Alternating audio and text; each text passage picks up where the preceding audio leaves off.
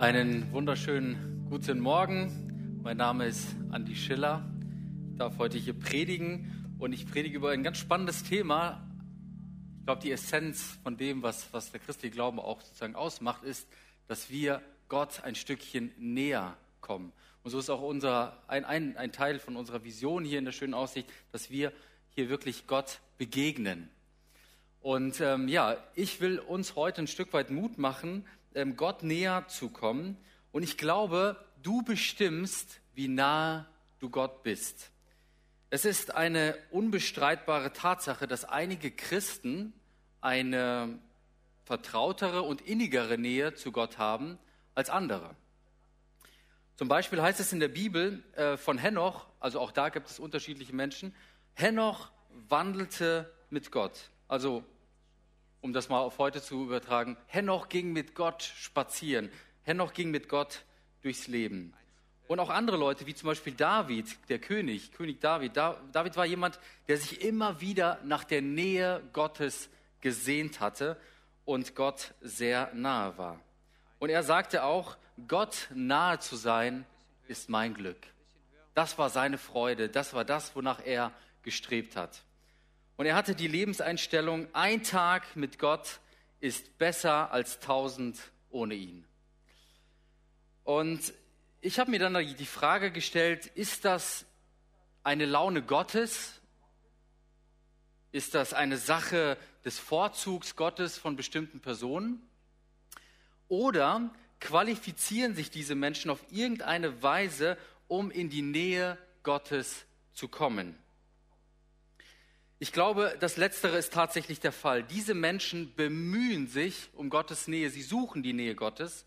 Und Henoch, zum Beispiel, er ging mit Gott spazieren. Er, er, er machte genau das, was, äh, was eigentlich auch Adam und Eva schon am Anfang gemacht haben im Garten Eden. Sie gingen abends ähm, mit ihm, mit Gott spazieren. Es war ganz natürlich, mit Gott gemeinsam durchs Leben zu gehen. Die Arbeit war getan, man ging mit Gott durch den Garten Eden.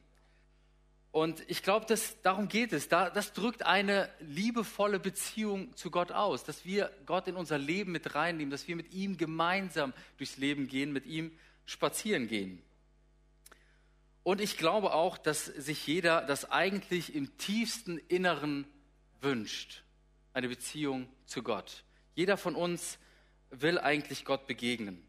Ähm, wir sind nämlich geschaffen, um in dieser vertrauensvollen Beziehung zu Gott zu zu leben. Deswegen leben wir überhaupt. Klar, wir haben auch Aufgaben, wir müssen auch arbeiten, wir haben auch eine Bestimmung, eine Berufung, aber wir tun sie dann nicht alleine, sondern wir tun erstens das, was Gott uns gesagt hat und zweitens, wir tun es mit ihm, mit seiner Kraft, mit seinem Segen. Und darum geht es, Gott erleben, aus Liebe handeln. C.S. Lewis sagte mal, wenn wir in uns eine Sehnsucht haben, die kein Erlebnis in der Welt stillen kann, dann ist die naheliegendste Erklärung, wir wurden für eine andere Welt gemacht. Immer wieder merke ich, wird in den letzten Jahren über dieses Thema Zuhause gesprochen. Wo ist mein Zuhause? Wo fühle ich mich zu Hause? Was ist überhaupt Zuhause? Und so weiter. Und die Frage ist tatsächlich, wo fühlen wir uns zu Hause? Wo fühlst du dich zu Hause? Was ist für dich zu Hause? Und bei mir ist es so, dass ich mein Zuhause bewusst nicht an einen Ort binden möchte, sondern bewusst genau an Gott äh, binden möchte. Also mein Heim ist im Himmel und ich bin hier Pilger auf Erden. Die letzten Jahre bin ich viel rumgekommen und habe öfter auch meinen Wohnort wechseln dürfen. Ich bin aufgewachsen in Südhessen, in Darmstadt, habe dort äh, ja, so ziemlich meine ganze Kindheit und Jugendzeit verbracht bis zum 18. Lebensjahr und äh, bin dann von meiner Arbeitsstelle äh, versetzt worden ins Oberbergische Land nach Gummersbach, habe da eine Zeit lang gelebt. Und dann wollte ich irgendwie Gott was zurückgeben, ich wollte Gott dienen und habe dann nach der Ausbildung gesagt, okay, ich gehe für ein Jahr ins Ausland, war dann in Brasilien und in der Ukraine und irgendwann mal ähm, habe ich gesagt, okay, ich würde gerne mehr über Gott erfahren, habe mich für eine theologische Ausbildung entschieden und bin dann hier im schönen Lippe gelandet und habe hier in der Bibelschule Brake meine theologische Ausbildung gemacht. Danach waren meine Familie und ich für eine Zeit lang in Hannover. Wir haben dort Gemeinde gegründet und dort gearbeitet. Und immer wenn ich an einen neuen Ort gezogen bin, habe ich mir als eines der ersten Aufgaben gemacht, für, für mich ja sozusagen, äh, mir ist die Aufgabe gemacht, einen Rückzugsort zu suchen, wo ich mit Gott alleine sein kann. Das war mir so wichtig, gleich von Anfang an sozusagen irgendeinen Ort zu finden, ein, ein, eine Stelle zu finden, wo ich weiß, hier bin ich ungestört, hier kann ich mit Gott alleine sein. Und immer wenn ich geistliche Gemeinschaft mit dem Herrn habe, dann ist das für mich zu Hause. Da fühle ich mich zu Hause. Sei es in dieser Einsamkeit, wo ich ungestört mit Gott bin, oder eben aber auch hier, wie heute in dem Gottesdienst oder in einer Hauskirche, in einem Hauskreis, oder auch einfach, wo ich mit meinen Freunden zusammen bin und über, über Gott nachdenke, über theologische Fragen rede und so weiter. Da fühle ich mich zu Hause.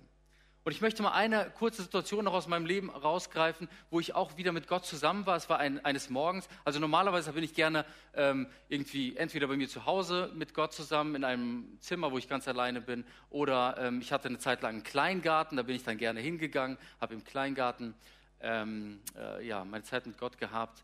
Äh, bin auf Berge gegangen. In Hannover gab es keine Berge, deswegen der Kleingarten, Flachland. Und ähm, genau. Und auf jeden Fall irgendwann mal saß ich so mit Gott auf meinem Sofa und ich merkte so, ähm, ich wollte beten. Ich hatte irgendwie so diese Sehnsucht nach Gott, aber ich merkte, da hat sich irgendetwas eingeschlichen. So eine gewisse Distanz zwischen Gott und mir.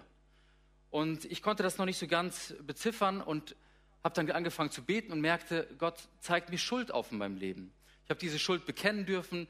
Ich tat Buße für das, was falsch in meinem Leben gelaufen ist. Und dann wurde mir einmal neu bewusst, wie gut Gott zu mir ist und wie sehr er mich liebt, wie gnädig er zu mir ist.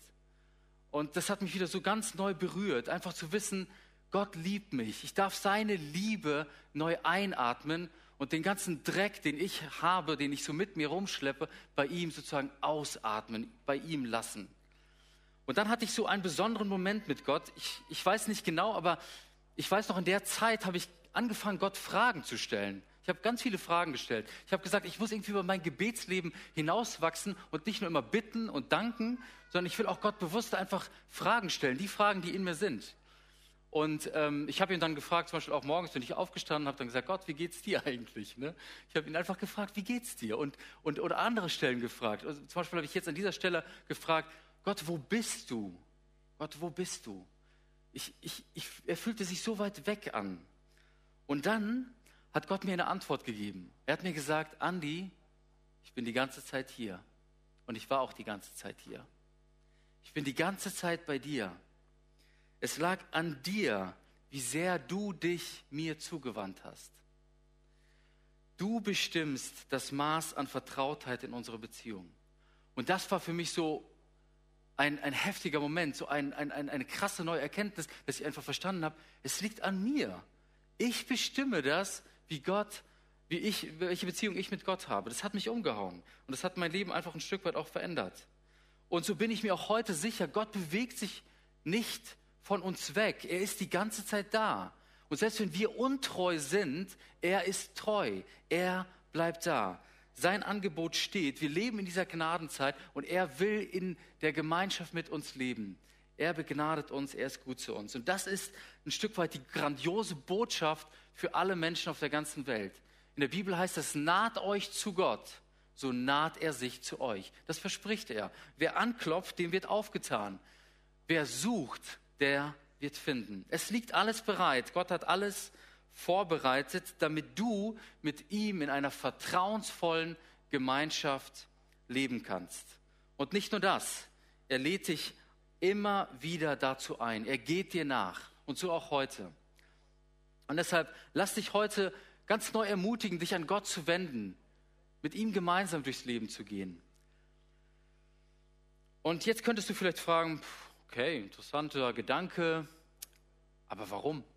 Was ist denn das Problem, dass ich ohne Gott lebe? Die Antwort ist, je weniger gottbezogen du bist, desto mehr ich bezogen bist du und desto mehr weltbezogen bist du. Das heißt, du hast nicht mehr Gott, du hast nicht mehr ihn sozusagen als Orientierung, als, als festen Anker. Dann fängst du nämlich an, etwas in dir zu suchen oder du fängst an, etwas in dieser Welt, in der Schöpfung, in dem, was Gott sozusagen geschaffen hat, zu suchen. Und so heißt auch immer wieder in der Bibel, dass die Menschen eben Gott verlassen haben und dann die Schöpfung sozusagen angebetet haben. Die haben die Schöpfung verherrlicht, weil das ist das, was sie sehen, das ist das, was sie wahrnehmen. Und so ähm, glaube ich, wenn, je weiter du dich von Gott entfernst, desto mehr Probleme hast du im Leben. Denn du bist dann immer mehr auf dich alleine gestellt. Statt gemeinsam mit deinem Schöpfer und deinem himmlischen Vater durch das Leben zu gehen, bist du auf dich alleine gestellt. Je weiter du von Gott weg bist, desto mehr negative Gedanken schleichen sich ein. Wir Christen nennen das Sorgen. Die machen sich in dir breit und vielleicht sogar Depressionen und viele andere Dinge. Denn du hast ja Gott nicht in seiner Allmacht. Und all diese Dinge, diese Sorgen, die belasten dich. Denn du bist ja auf dich allein gestellt. Und in dieser Folge bist du auch mehr Versuchungen ausgesetzt und so weiter. Du setzt auf dich statt auf Gott und auf seine Kraft. Und jetzt ist es ganz wichtig, wenn wir Schwierigkeiten im Leben haben. Ich habe vorhin, äh, bin ich sehr, sehr dankbar für unseren Übersetzer Peter Dück, der jetzt auch gerade die ähm, Predigt übersetzt. Übrigens, wir müssen mal unseren Übersetzern einen fetten Applaus geben, weil die einfach so ein, ja genau, lass es mal. Ja, die machen einfach so einen guten äh, Dienst im Hintergrund, der nie gesehen wird, aber der so wertvoll ist. Einfach die Predigt und die ganzen Inhalte, die hier auf der Bühne laufen, immer in die jeweilige Sprache zu übersetzen. Jedenfalls, ich wollte äh, nochmal darauf hinweisen, also der Peter ist zu mir gekommen und hat mir gesagt, es ist wichtig, dass man da nicht direkt eine Kausalität herstellt zu den Schwierigkeiten in unserem Leben. Und ich gebe ihm da recht. Tatsächlich ist es ganz, äh, ja, ein ganz heißes Pflaster, da äh, drüber zu reden, was woher jetzt eine Krankheit in unserem Leben kommt. Grundsätzlich lässt Gott Krankheiten zu. Gott macht dich nicht krank. Und ich glaube, es gibt drei Arten von Krankheit. Es gibt Krankheit zum Lernen, also wo Gott dich überführt von Sünde, wo er dir Dinge beibringt. Es gibt Krankheit zum Tode, die unheilbar ist. Und es gibt Krankheit, wo Gott sich einfach in deinem Leben verherrlichen möchte. Und hier spreche ich ein Stück weit darüber, dass Gott manchmal Schwierigkeiten in deinem Leben zulässt, damit du lernst, damit du verstehst, dass Gott dich liebt, dass er dir nachgeht, dass er gute Pläne für dein Leben hat. Und immer wenn ich Sorgen in mir feststelle, wenn ich merke, da ist irgendwie etwas, was noch nicht so ganz in, in, im Reinen ist mit Gott, dann ähm, merke ich auch in gewisser Art und Weise, dass ich in dem Bereich einfach noch ungläubig bin. De facto glaube ich einfach Gott nicht, dass er in diesem Bereich eingreifen kann. Ich glaube nicht an seine, an seine, an seine Kraft, an sein Wirken.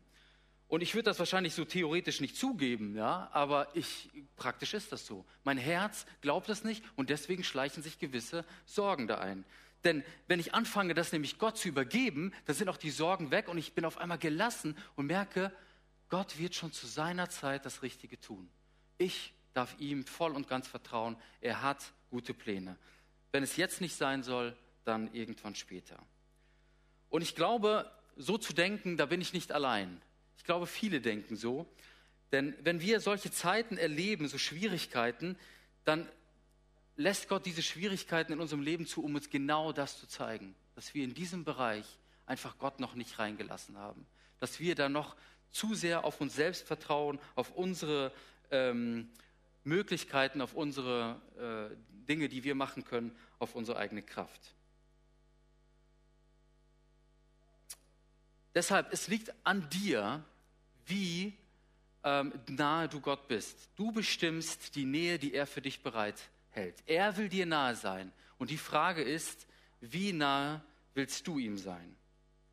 Die Beziehung zu Gott ist eigentlich unvergleichlich. Sie ist einzigartig. Es gibt keine Beziehung in dieser Welt, die damit äh, vollends in, in, in seiner ganzen Fülle sozusagen verglichen werden kann. Zum Beispiel die Ehe. Die Ehe ist anders. Da sind beide dafür verantwortlich, ständig in die Ehe zu investieren. Und in der Beziehung zu Gott ist es anders. Gott hat schon alles in die Beziehung hinein investiert. Es ist, liegt alles bereit. Er liebt dich, er nimmt dich an, du darfst zu ihm kommen. Es ist alles getan. Aber bitte jetzt auch nicht falsch verstehen. Es heißt nicht, dass Gott jetzt nichts mehr tun würde heute. Gott wirkt auch heute noch. Er redet, er spricht. Und er hat nicht nur uns damals frei gemacht, sozusagen den Weg, sondern er macht uns auch heute frei. Das Evangelium wirkt auch heute noch. Und das erleben wir im Leben von vielen Menschen, wie Gottes ja verändernde Kraft einfach wirkt. Und das erlebe ich, erlebe ich auch ganz persönlich immer wieder an mir. Und so wirkt Gott auch heute noch, aber er wirkt nicht in allem. In, in dem Sinne, dass er zum Beispiel dich nicht verändern kann, wenn du es nicht zulässt. Das heißt, Gott erwartet von dir eine gewisse Freiwilligkeit. Er erwartet von dir, dass du dich auf ihn einlässt. Er will, dass wir uns freiwillig für ihn entscheiden. Das wird er niemals ändern. Und das kann er auch gar nicht ändern, denn er hat uns geschaffen mit einem freien Willen. Er hat uns geschaffen ähm, nach seinem Ebenbild. Und deshalb liegt es jetzt nur noch an uns, in diese erfüllende, in diese wunderschöne Beziehung mit Gott einzutauchen und sie anzunehmen von Herzen. Diese Beziehung nennt sich Gotteskindschaft. Sie ist großartiger als alle anderen Beziehungen. Sie ist ein Stück weit zu vergleichen natürlich mit dem, was du mit deinen Eltern erlebt hast oder vielleicht auch mit deinen Kindern erlebst, aber nur ein Stück weit. Ähm, mit Gott zu leben ist was völlig, völlig anderes. Und so ist diese Beziehung großartiger als alle anderen Beziehungen in dieser Welt.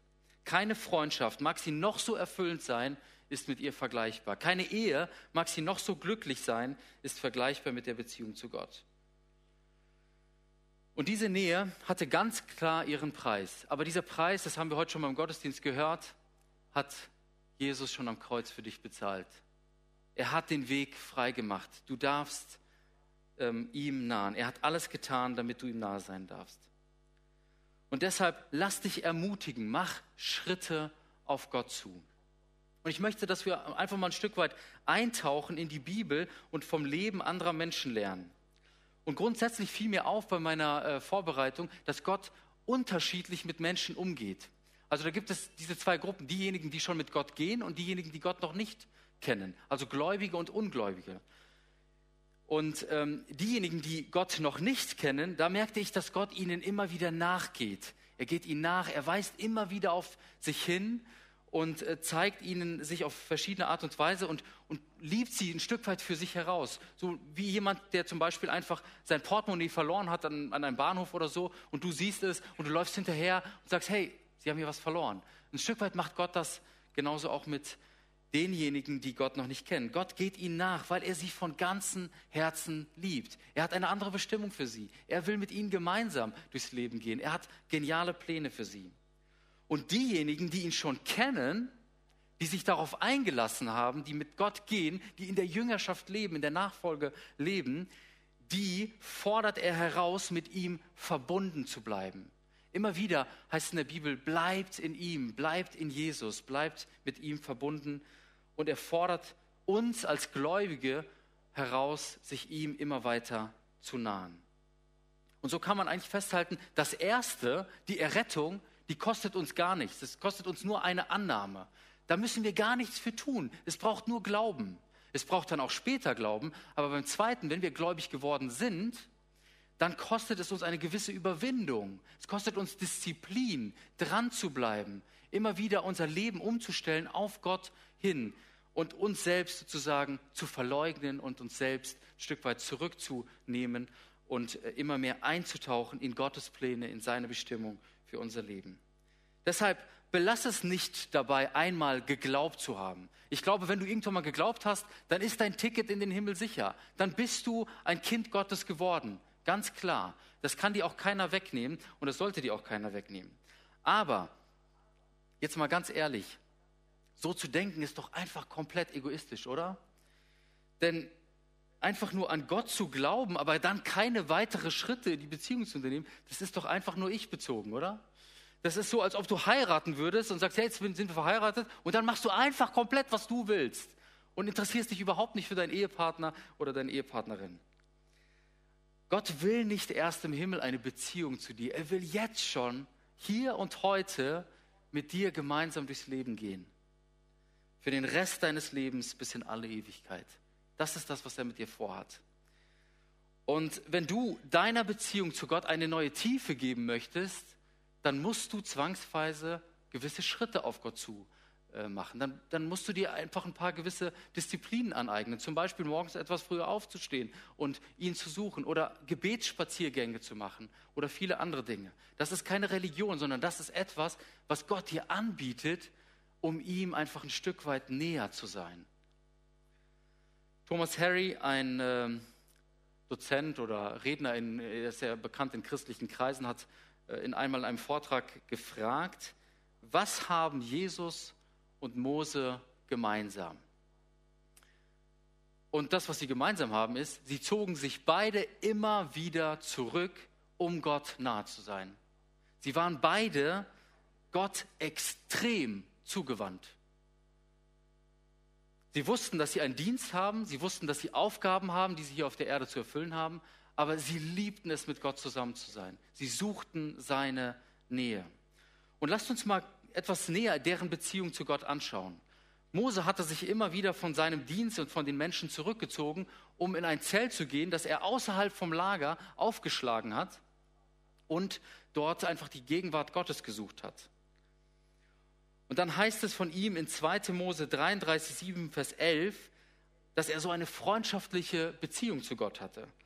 Lass uns mal diesen Vers lesen. Und der Herr redete mit Mose von Angesicht zu Angesicht, face to face, wie ein Mann mit seinem Freund redet. Und er kehrte wieder ins Lager zurück. Aber sein Diener, Josua, der Sohn Nuns, der junge Mann, wich nicht aus dem Inneren des Zeltes.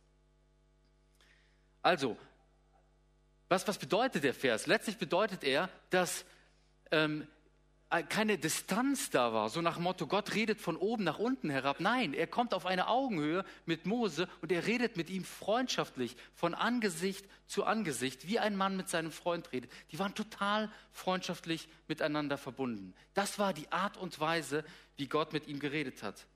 Und man könnte jetzt diesen Text ein Stück weit in Frage stellen und sagen, ja, aber warum erlebe ich das nicht?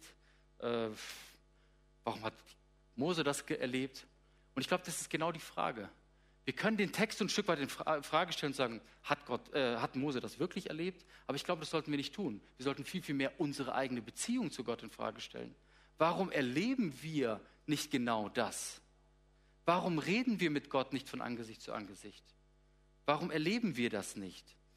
Und genau diese Antwort sozusagen auf dieses Warum, diese Hürden, die uns davon abhalten, die gilt es abzubauen. Und das Spannende ist, hier wird auch eine Person genannt, noch im, im zweiten Teil des Verses, und zwar Josua, dass er die ganze Zeit nah dran war an Mose, um zu lernen, wie Mose sozusagen nah dran war an Gott. Und übrigens hat Gott genau diesen Josua später, hatte er genau äh, eine, eine, eine super Beziehung zu Gott. Er hatte eine ganz intensive Beziehung zu Gott und er war es auch, der äh, von Gott dann gebraucht wurde, um dieser ganzen Reise der Wanderschaft, der Herausführung aus Ägypten nach Kanaan ein Ende zu geben. Er hat das Volk ins Land Kanaan hineingeführt. Und er hat erstmal davor gelernt, von Mose ganz nah an Gott dran zu bleiben. Und das hat ihn letztlich befähigt, tatsächlich auch ähm, ja, das Volk später zu führen. Oswald Sanders hat ein Buch geschrieben, von der Freude des vertrauten Umgangs mit Gott. Ich kann das nur empfehlen, um einfach so ein Stück weit ja, dieser ganzen Predigt äh, oder diesem ganzen Thema ein Stück weit äh, ja, tiefer zu gehen, noch tiefer einzutauchen. Es hat, es hat mich so äh, angetan. Es ist echt ein sehr, sehr empfehlenswertes Buch mit sehr vielen guten Erkenntnissen. Und Oswald Sanders beschreibt in diesem Buch ähm, vier Kreise des vertrauten Umgangs mit Gott. Er macht eben auch diesen Unterschied und zeigt auf, dass es unterschiedliche ja, Sphären gibt, in denen wir uns um Gott herum sozusagen bewegen. Äh, können wir mal diese Grafik einblenden? Genau, nehmen wir einfach erstmal Mose und dann nehmen wir nochmal Jesus. Ähm, da gab es das Volk. Das Volk hat ziemlich viel mit Gott erlebt. Die haben erstmal diese ganzen Plagen erlebt, das Volk Israel hat die Plagen erlebt, die haben diese Herausführung aus Ägypten erlebt, sie haben die Teilung des Meeres erlebt, sie haben äh, die Versorgung durch Manna in der Wüste erlebt, sie haben ziemlich viel mit Gott erlebt. Und sie sind sozusagen in diesem äußeren Kreis zu finden, in dem sie sich sozusagen um Gott bewegt haben. Und dann gab es aber noch eine andere Gruppe von Leuten, die ähm, ja, Gott einfach ein Stück weit näher waren. Das waren die Leiter der damaligen Zeit, die 74 Führer. Die Bibelstellen sind übrigens eingeblendet, die könnt ihr gerne auch nachschlagen.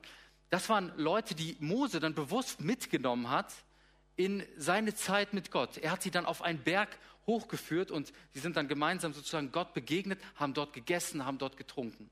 Und dann heißt es aber später weiter von Mose und Josua, dass die beiden eben wie gerade beschrieben, im Zelt gemeinsam waren und aber auch auf den Berg noch ein Stück weiter gegangen sind, dass sie ganz, ganz nah bei Gott waren. Und der, der die ganze Zeit sehr, sehr intensiv mit Gott unterwegs war, das war Mose. Mose hatte eine intensive Beziehung zu Gott. Und wenn wir das jetzt mal vergleichen, ein Stück weit mit Jesus, nächste Folie bitte, ähm, da war es sehr ähnlich. Jetzt gab es da natürlich das größere Volk Israel, ganz klar. Es gab die Schriftgelehrten, es gab all die Menschen, die Jesus umgeben haben. Die klammern wir jetzt ein Stück weit aus. Die haben auch Jesus erlebt, die haben vielleicht auch Gott in gewisser Art und Weise erlebt oder auch nicht. Aber wenn wir das mal auf seine Jünger beschränken, dann gab es auch bei Jesus so verschiedene Kreise der Nähe zu Gott. Da gab es zum einen die 70 Jünger. Jesus hat sie ausgesandt, sie haben vieles Besonderes mit Gott erlebt, mit Jesus erlebt, als er gedient hat. Ähm, Jesus hat sie in gewisser Art und Weise privilegiert, aber andere hat er noch näher an sich herangelassen, die hat er ausgesucht und die hat er äh, befähigt, die hat er geschult und so weiter. Und das waren dann seine zwölf Jünger. Das ist sozusagen der zweite Kreis von außen gesehen. Und dann gab es innerhalb dieses Kreises der zwölf Jünger nochmal einen kleinen Kreis von drei Jüngern. Das waren Petrus, Jakobus und Johannes.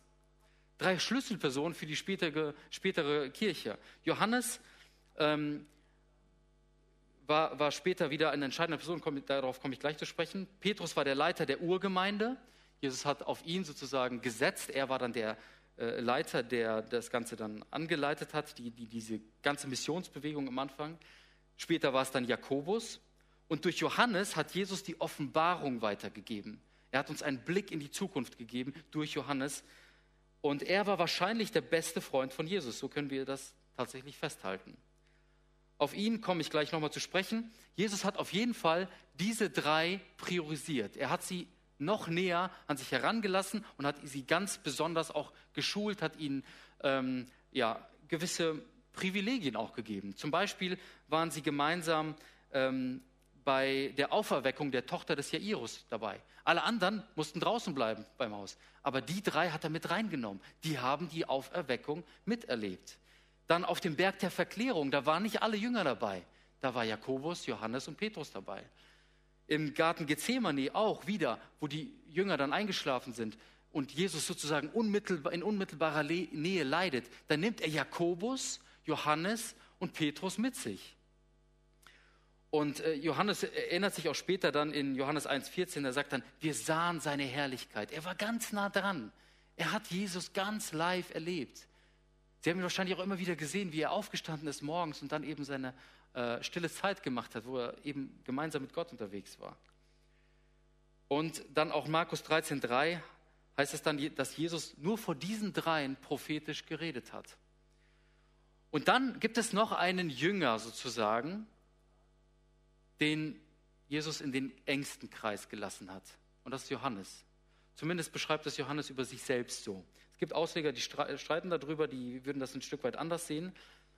Aber da heißt es auf jeden Fall in dem Text, es war aber einer unter seinen Jüngern, der zu Tische lag, an der Brust Jesu, den hatte Jesus lieb. Johannes war wahrscheinlich der engste Freund von Jesus. Warum war das so?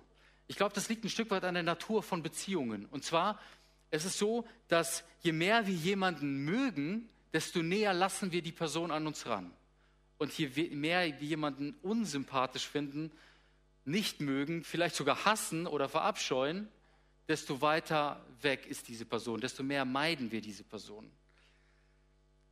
Ich weiß noch, als ich meine Frau Anna im Studium äh, kennengelernt habe und äh, ich mich in sie verliebt hatte, da suchte ich immer wieder ihre Nähe. Wir waren gemeinsam auf dem Internat in der Bibelschule und haben ähm, so ziemlich äh, jede Mahlzeit zusammen gegessen. Und wenn wir dann äh, in diesem Essens im Speisesaal waren, dann ging ich auf den Speisesaal, da war sehr viel Gewusel, viele Schüler. Und ähm, ganz oft merkte ich so, äh, ertappte ich mich sozusagen dabei, dass mein Blick sozusagen nach Anna suchte. Ich suchte sie, ich habe ich hab geguckt, wo ist sie in diesem Raum? Ähm, weil ich sie einfach mochte. Ich, ich suchte sie. Und das ist ein Stück weit diese Natur von Beziehung.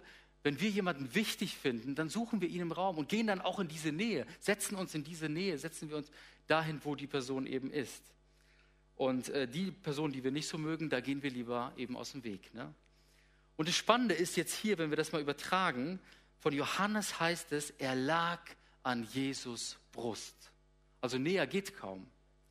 So sehr hat Johannes Jesus geliebt. Und Jesus hat es zugelassen.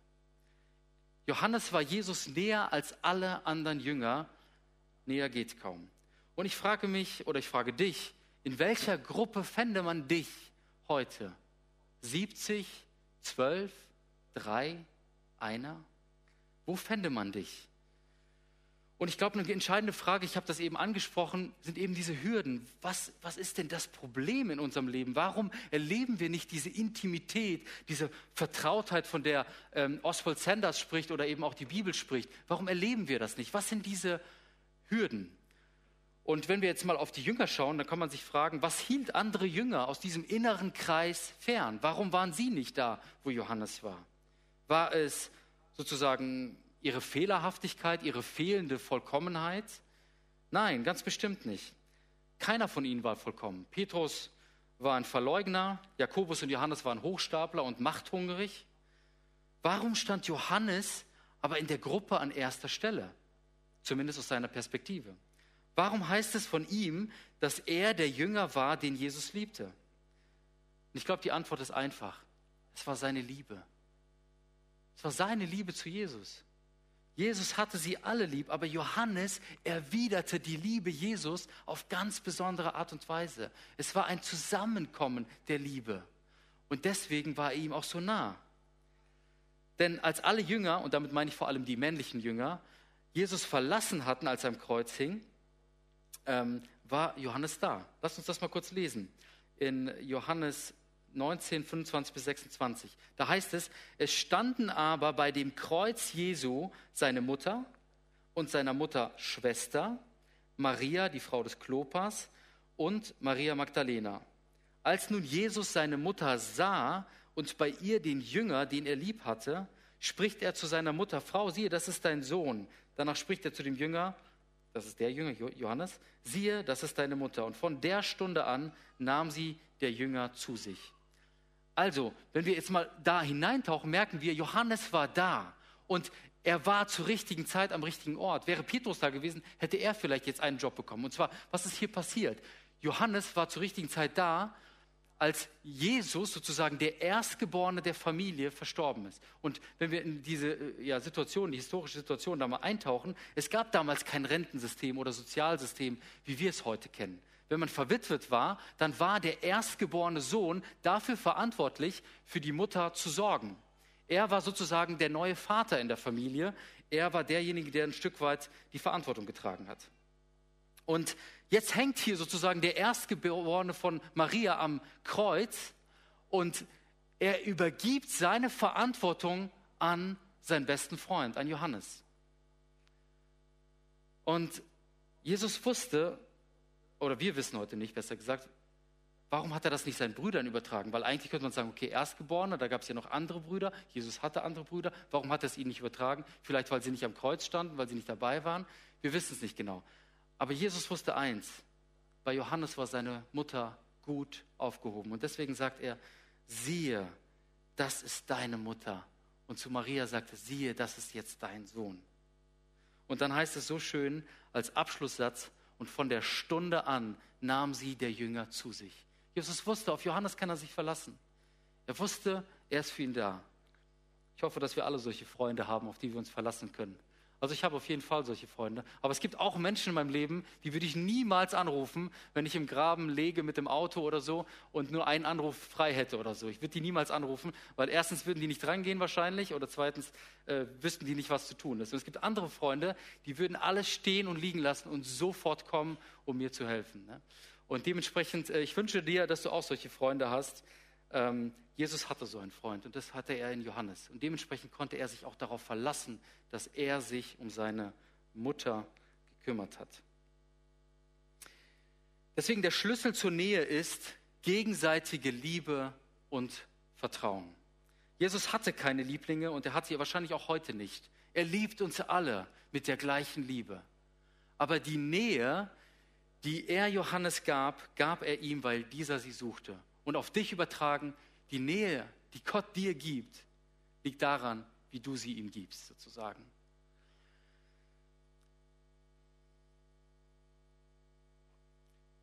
Warum waren die drei Jesus so nah? Und ein Stück weit habe ich sie beantwortet. Ich möchte aber noch mal eine Person herausgreifen, Petrus. Petrus war nicht da. Äh, er hatte zwar eine ähnliche Beziehung und Jesus hat ziemlich viel und ziemlich viel Überlieferung auch in der Bibel äh, wird sozusagen auf Petrus hin gemünzt und äh, weil er der Schlüsselleiter sozusagen später war. Aber diese Beziehung, die hat sich unterschieden. Denn im entscheidenden Moment hat Petrus Jesus im Stich gelassen. Petrus verließ die drei Jünger sozusagen, er verließ diesen inneren Kreis, er verließ den äußeren Kreis mit den zwölf Jüngern, er verließ die 70 Jünger und er stand bei dem Volk, das gerufen hat, kreuzige ihn. Er hat da zwar nicht mitgerufen, aber er war da. Also so feige war er in diesem entscheidenden Moment, entgegen zu Johannes. Er war in der Menschenmenge, beim Volk. Er ist untergetaucht und deswegen wird es auch ja, groß behandelt in der Bibel. Petrus hat das später richtig bereut. Und ein Stück weit ist das für mich so tröstend zu wissen, ich mache Fehler im Leben, aber Gott vergibt mir und er gibt mir immer wieder eine zweite Chance.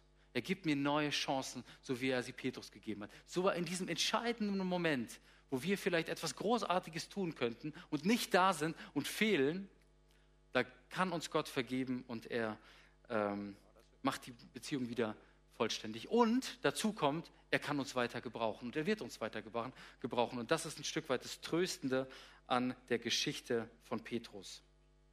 Und deshalb, ihr Lieben, die gute Botschaft in dieser Predigt ist, dass der Vater dasteht. Dein Vater, dein himmlischer Vater steht mit offenen Armen da und er wartet auf dich. Und das tut er auch heute noch. Deswegen nutze diese Chance. Lass dich auf ihm ein. Mach Schritte auf ihn zu. So, und wenn du sagst, okay, das will ich tun, dann möchte ich dir einfach mal so drei, äh, nicht drei, fünf äh, Schritte geben, die du auf ihn zumachen könntest, wie du Gott näher kommst. Erstens, suche dir einen einsamen Ort, wo du nur mit Gott alleine bist. Also mach es wie Jesus und Mose. Schlag irgendwo dein Zelt auf. Mach einen Spaziergang. Such dir einen eigenen, einen eigenen Raum, sei, sei es die Toilette bei dir zu Hause, irgendwo, wo du alleine sein kannst mit Gott, wo du ungestört mit ihm reden kannst. Such einfach dir so einen Ort, wo du ähm, ja, mit ihm zusammen sein kannst. Vielleicht sogar sind es mehrere Orte, ähm, aber auf jeden Fall brauchst du solche Orte. Dann zweitens, wende dich von ganzem Herzen an ihn. In Jeremia 29, 11 bis 14 heißt es, denn ich allein weiß, was ich mit euch vorhabe. Ich, der Herr, werde euch Frieden schenken und euch aus dem Leid befreien.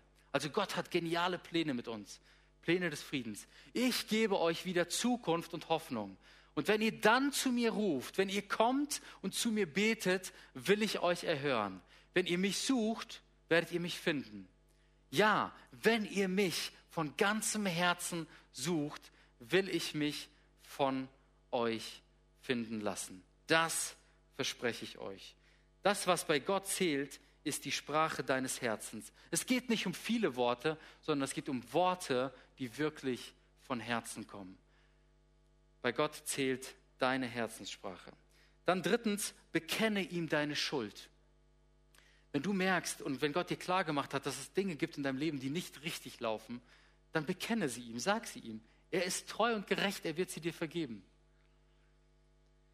Und dann lass dir von niemandem mehr diese Schuld unter deine Nase reiben. Nimm diese Vergebung an und atme ganz neu auf seine Liebe.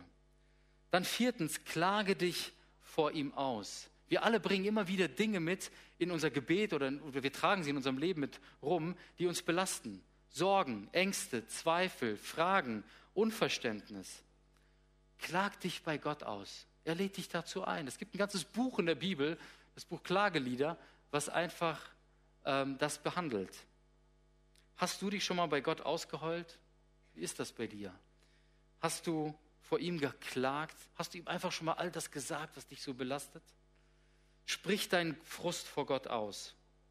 Und wenn wir auch noch mal ein Stück weit äh, Mose anschauen, Mose hat genau das Gleiche gemacht. Mose war öfter frustriert von Gott. Immer wieder sehen wir sozusagen diese gewisse Frustmomente und er geht zu Gott, direkt zu Gott, weil er weiß, da gibt es diesen Zusammenhang. Er geht zu Gott und fragt ihn, Gott, was hat das zu bedeuten?